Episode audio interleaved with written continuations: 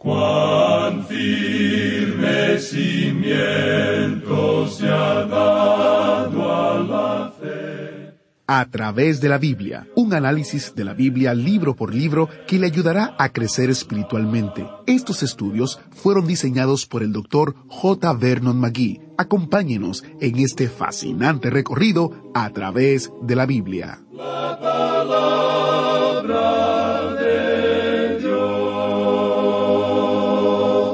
Hace un par de días aprendimos que el libro de Hebreos nos presenta seis señales de advertencia en la vida cristiana. El doctor Magui llamó a estas señales de advertencia señales de peligro, y aprendimos que la primera, el peligro de extraviarse, está en el capítulo 2. Hoy, en el capítulo 3, versículos 6 al 10, aprenderemos sobre la segunda señal de peligro, el peligro de desconfiar o de dudar. Iniciamos nuestro estudio orando. Padre Celestial, te damos gracias por tu Espíritu que obra a través de tu palabra para cambiarnos y desafiarnos. Por favor, habla a nuestros corazones hoy.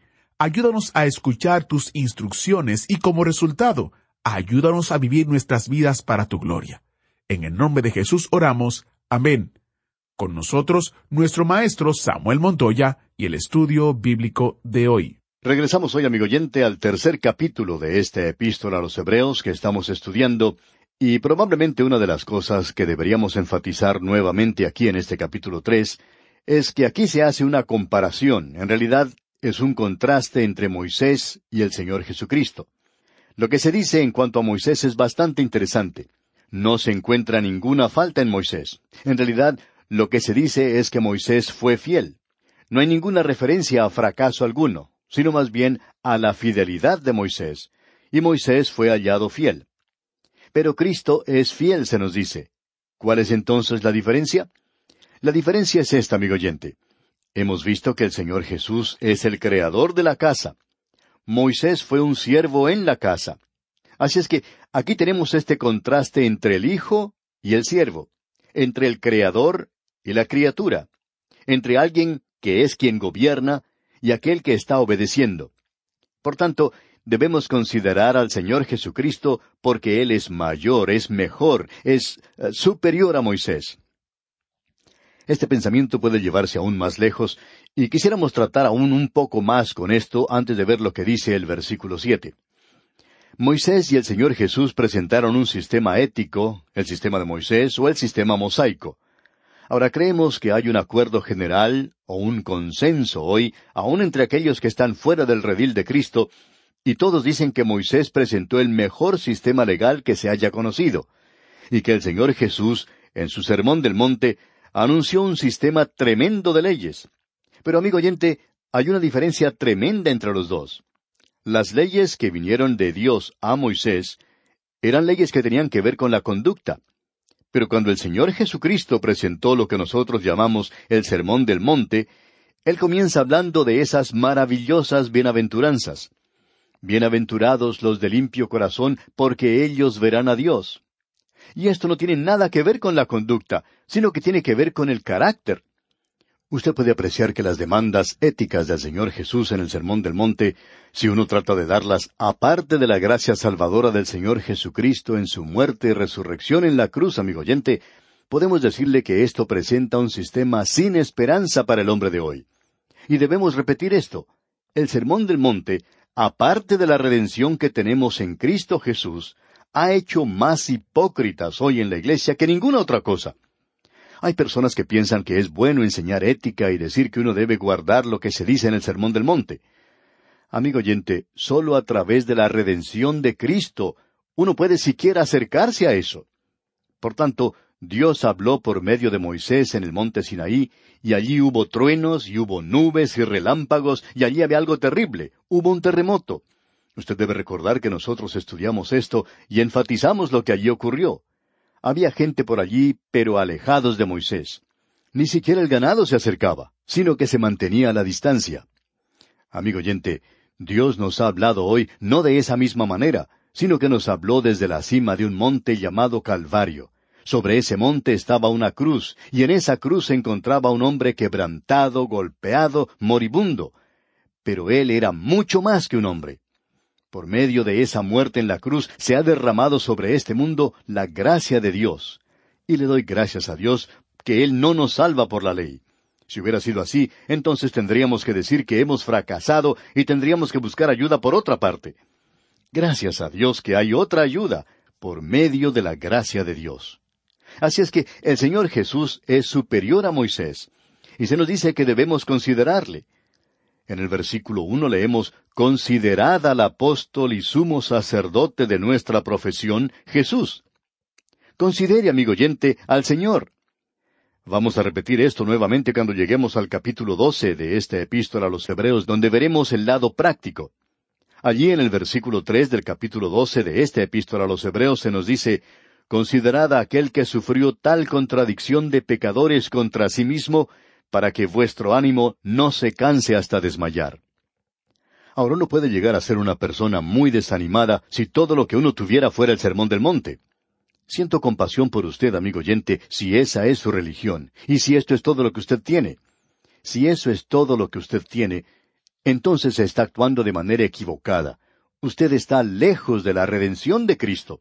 Usted debe considerarle a Él, considerar su persona, considerarle a Él en su actuación, en su obra en la cruz. Alguien ha expresado esto de una manera mucho mejor de lo que nosotros podemos hacerlo. Escuche lo que dice. Cuando la tormenta se desata con todo su furor, cuando la tempestad desgarra el cielo azul, cuando mis ojos con lágrimas se opacan, entonces mi alma considera al Señor. Cuando mis planes por tierra caen, cuando mis más queridas esperanzas abatidas son, cuando cada fantasía insensata pasa, entonces mi alma considera al Señor.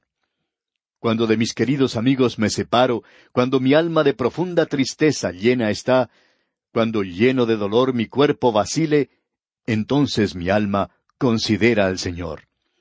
Cuando cansado recorro mi camino, cuando cada día pruebas nuevas trae, cuando mi esperanza y mi fe opacadas están, entonces mi alma considera al Señor. Con nubes o cálido sol, con tinieblas o luz brillante, con la penumbra del atardecer o la luz del amanecer, cuando mi copa rebosando está, entonces mi alma considera al Señor. Amigo oyente, ¿va usted a considerarle a Él? Necesitamos que el Espíritu de Dios haga que Él sea real para con nosotros. Y con esto llegamos al versículo siete, ahora sí, de este capítulo tres de la Epístola a los Hebreos. Cuando llegamos a este versículo siete, notamos aquí la segunda señal de peligro. Aquí tenemos el peligro de la duda. Necesitamos considerar esto de una manera muy cuidadosa aquí porque, nuevamente, cuando consideramos a quiénes fue dirigido esto y las circunstancias, entonces creemos que esto va a tener mucho significado para nosotros. Notemos ahora que la sección anterior concluyó diciendo, pero Cristo como hijo sobre su casa. Y Él es el Hijo del Creador. Él no es una criatura y no es un siervo. Él es el Hijo de Dios. La cual casa somos nosotros, dice aquí. Nosotros pertenecemos a esta casa hoy, al cuerpo de creyentes, a la familia de Dios, la casa de la fe. Y él dice, si retenemos firme hasta el fin la confianza y el gloriarnos en la esperanza. Amigo oyente, Dios conoce su corazón. Él sabe si usted es salvo o no lo es. Si usted es un hijo de Dios, usted va a hacer lo que se dice aquí. Ya que usted retiene firme la confianza, usted va a regocijarse, va a gloriarse en la esperanza firme hasta el fin. Y esa es la razón por la cual es difícil hoy decir si muchas de las personas que van a las iglesias son salvos o no lo son. Por cierto que no se comportan como si lo fueran. Algunos de ellos parecen que lo fueran y se comportan así también. Sin embargo, son personas de cara larga. Parece que hubieran tomado vinagre. No tienen mucho gozo en cuanto a esto. Ahora en el versículo siete llegamos a la segunda señal de peligro y amigo oyente, Él nos está llevando a lugares bien elevados. Por tanto, debemos tener cuidado y queremos que usted preste atención a lo siguiente. Él comienza este versículo siete del capítulo tres de la epístola a los Hebreos diciendo, Por lo cual, como dice el Espíritu Santo, y aquí tenemos otra de estas expresiones. Este capítulo tres está lleno de expresiones como esta. En el versículo uno vimos que comenzaba diciendo, Por tanto. Ahora aquí en el versículo siete notamos que dice por lo cual. Y en el versículo once tenemos aún otra expresión, por tanto. Esta es una palabra muy importante. Es como una de esas puertas batientes que se abre hacia el pasado y que también se abre al futuro. Aquí tenemos una señal de peligro como cuando uno llega a una gran autopista. Esa autopista lleva al cielo y la señal dice mire hacia ambos lados antes de entrar a la autopista. Puede que venga algún chofer dirigiéndose en la dirección contraria. Entonces uno tiene que tener mucho cuidado. Leamos entonces los versículos siete al nueve de este capítulo tres de la Epístola a los Hebreos.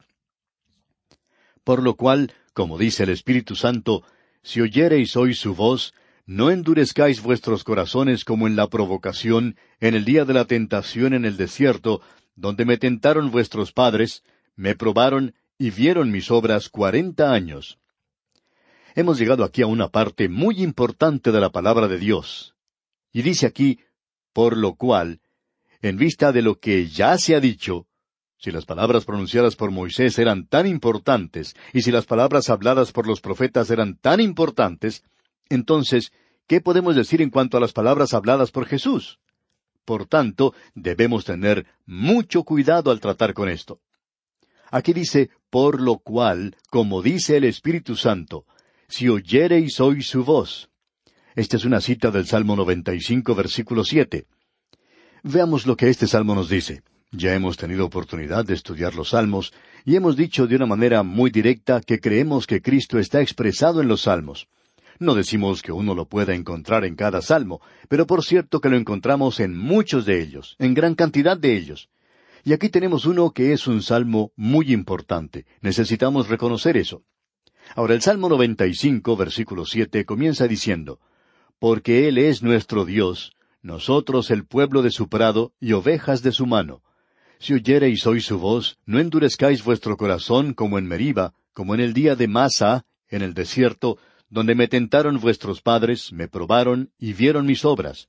Cuarenta años estuve disgustado con la nación, y dije, Pueblo es que divaga de corazón, y no han conocido mis caminos. Por tanto, juré en mi furor que no entrarían en mi reposo. Aquí tenemos la interpretación de este salmo en particular.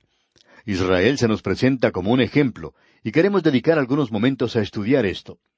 Esta gente había dudado, ellos dudaron de Dios, y porque hicieron eso, nunca pudieron entrar a la tierra de Canaán. Esto se refiere a aquellos que salieron de la tierra de Egipto. Este pasaje concluye con la palabra reposo. No entrarán en mi reposo.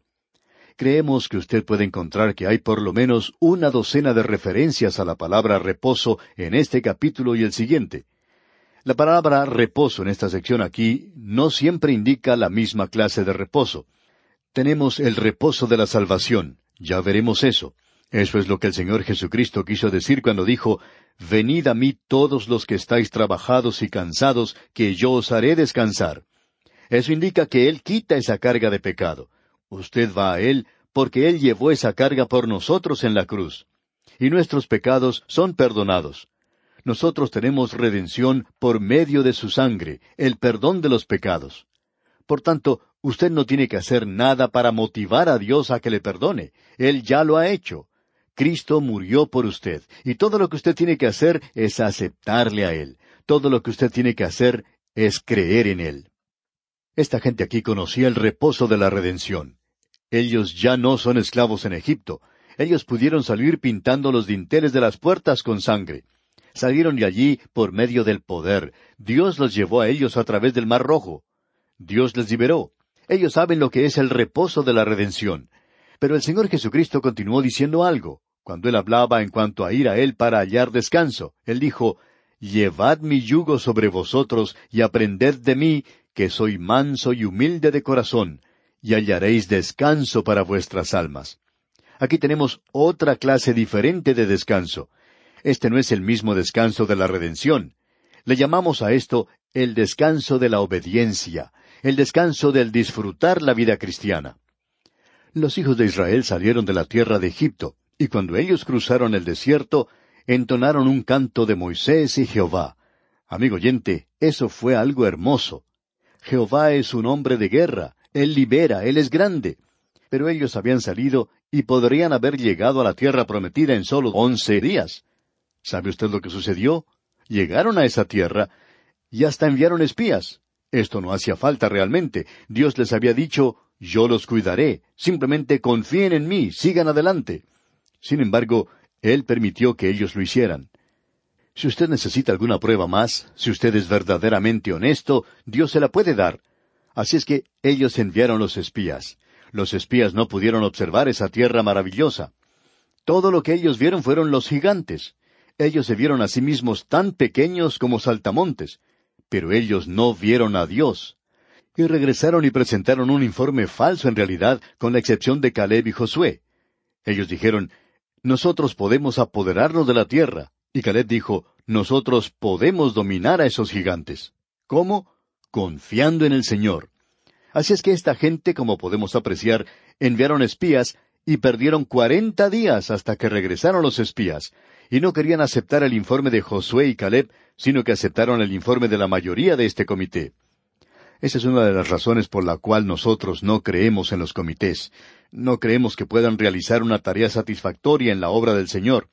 Por tanto, ellos fueron al desierto, y por cada día que aquellos espías habían pasado en la tierra, ellos tuvieron que pasar un año en el desierto. Y esta gente pasó así cuarenta años en el desierto. Lo que queremos señalar, amigo oyente, es lo siguiente. Ellos no creyeron lo suficiente en Dios como para entrar en esa tierra. Ellos le creyeron lo suficiente como para salir de Egipto, pero no lo suficiente como para entrar en la tierra. ¿Qué es lo que necesitaban hacer? Bueno, Dios dijo, esta generación que presenta esas excusas a sus hijos no va a entrar. Sus huesos quedarán en el desierto. Allí es donde van a ser enterrados. Pero yo voy a llevar a sus hijos a la tierra. De modo que encontramos más adelante que Josué los llevó a ellos a la tierra de Canaán. ¿Cómo lo hizo? Bueno, él envió el arca delante de él.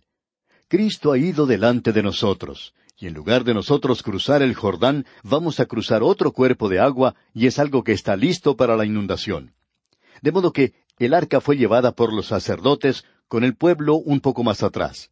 Luego ellos tomaron doce piedras del río, donde estaban esos hombres parados, y las colocaron en el otro lado del río, a donde ellos se dirigían, del lado de la tierra prometida. Tomaron entonces otras doce piedras de ese lado, y las colocaron en el río Jordán. Esas doce piedras en el río Jordán, cuando son tapadas por el agua, habla de la muerte de Cristo. Esas doce piedras que fueron sacadas del río y colocadas en la otra orilla, ese monumento, habla de la resurrección de Cristo. Amigo oyente, usted y yo nunca vamos a entrar en ese descanso de Canaán de obediencia a Dios y a los gozos y frutos de la vida cristiana sino hasta cuando entremos a ella por medio de la muerte y la resurrección de Cristo. Eso es lo que el apóstol Pablo dijo allá en su epístola a los Romanos capítulo seis, donde él habla en cuanto a ser sepultado con él en el bautismo y resucitados a novedad de vida. Ahora estamos unidos a un Cristo viviente, y esa es la única manera que nosotros vamos a disfrutar de Canaán. Y amigo oyente, Canaán no es el cielo vamos a descubrir que es un descanso o un reposo eterno, y que Jesús nos da ese descanso. Pero tenemos una pregunta para hoy. ¿Ha entrado usted al descanso que los creyentes tienen que tener? ¿Es usted un creyente que se está regocijando hoy? Bueno, amigo oyente, la única forma en que puede descubrir eso es acercándose a la palabra de Dios, creyendo en la palabra de Dios, estudiando la palabra de Dios. ¿Cuántos creyentes hoy, cuántos miembros de las iglesias del día de hoy estudian de veras la palabra de Dios? Bueno, haciendo eso, se nos va a decir aquí en este pasaje de las Escrituras que la palabra de Dios es viva y eficaz. Esto se refiere en primer lugar al Señor Jesucristo. También se refiere a la palabra escrita. Por tanto, de la única forma en que usted y yo podemos mantenernos cerca de Él es permaneciendo cerca a la palabra de Dios de la única manera en que usted y yo podemos disfrutar de los frutos de la tierra y de la belleza de ella y de su gozo es estudiando la palabra de Dios. Esa es la razón por la cual estamos estudiando la palabra de Dios. Y es también la razón por la cual leemos cartas de personas que dicen que por primera vez ellos han descubierto lo que es el gozo del Señor. El haber sido nada más que un miembro de la Iglesia y un creyente nominal había sido como un yugo para ellos. Todo lo que ellos escuchaban era que debían entregar dinero y que tenían que hacer ciertas cosas. Bueno, al Señor no le agrada mucho esto si todo es una obligación, en lugar de acercarnos a la persona de Cristo. Así es que nosotros debemos disfrutar de Él al pasar a Canaán. Ahora los versículos ocho y nueve de este capítulo tres de la Epístola a los Hebreos dice No endurezcáis vuestros corazones como en la provocación en el día de la tentación en el desierto, donde me tentaron vuestros padres, me probaron y vieron mis obras cuarenta años. Él está diciendo, no endurezcáis vuestros corazones. Y luego dice, me disgusté contra esa generación. Y aquí en el versículo diez leemos, a causa de lo cual me disgusté contra esa generación, y dije, siempre andan vagando en su corazón y no han conocido mis caminos. Esta gente no había estado vagando en sus mentes, sino en sus corazones. En nuestro próximo programa, Dios mediante, vamos a observar esto, porque esto es tan importante como cualquier cosa puede serlo. El peligro está en la vida de los creyentes hoy, pero creemos que en nuestro próximo programa podemos decirle a usted por qué un hombre incrédulo se volvió a Cristo. Y no tiene nada que ver con los problemas mentales, es decir, que es difícil para uno creer en la Biblia. Vamos a hablar en la próxima ocasión de los problemas del corazón, y vamos a ver por qué y cómo es eso. Bien, esto ha sido todo por hoy y esperamos vuelva a sintonizar nuestro próximo programa cuando proseguiremos nuestro estudio de esta epístola a los Hebreos. Le sugerimos leer los siguientes versículos de este capítulo tres para estar mejor informado de lo que consideraremos en nuestro próximo estudio. De esta manera, puede usted sacar el mayor provecho posible. Es nuestra oración que el Señor derrame sobre usted sus ricas y abundantes bendiciones. Gracias, maestro Samuel Montoya. Para aquellos de ustedes que quisieran pasar un poco más de tiempo estudiando Hebreos por su cuenta o si quisieran repasar lo que estamos aprendiendo juntos, les recomiendo el comentario de Hebreos. Como todos nuestros comentarios, está basado en el programa diario y está disponible como descarga gratuita en a través de la Biblia.org barra comentarios. A través de la Biblia.org barra comentarios quiero agradecer específicamente a los muchos amigos y colaboradores que fielmente apoyan a este ministerio para difundir la palabra. Realmente es solo a través de sus oraciones y apoyo financiero que este ministerio ministra al mundo de habla hispana. Para aquellos de ustedes que aún no se han asociado con nosotros, pero sienten que el Señor ha hecho posible que apoyen este ministerio en oración o financieramente, contáctenos hoy visitando a través de la biblia.org. También nos pueden llamar en los Estados Unidos al número 1-800-880-5339. También pueden contactarnos al número de teléfono o correo electrónico que siempre damos al final de cada programa. Oramos que el Señor les bendiga grandemente y les espero en una próxima entrega de su programa a través de la Biblia. Hasta la próxima. Agradecemos que nos acompañara en el estudio de hoy. Le invitamos a que visite nuestro sitio en internet a través de la biblia.org. Ahí puede suscribirse para recibir las notas y bosquejos de lo que estamos estudiando y noticias del ministerio. También encontrará la variedad de libros y materiales gratuitos que tenemos para usted. El sitio es a través de la biblia.org. Todo lo que hacemos es posible gracias al Señor y a personas como usted que se unen a nosotros en la obra de llevar la palabra entera al mundo entero. A través de la Biblia es una producción de Radio Transmundial.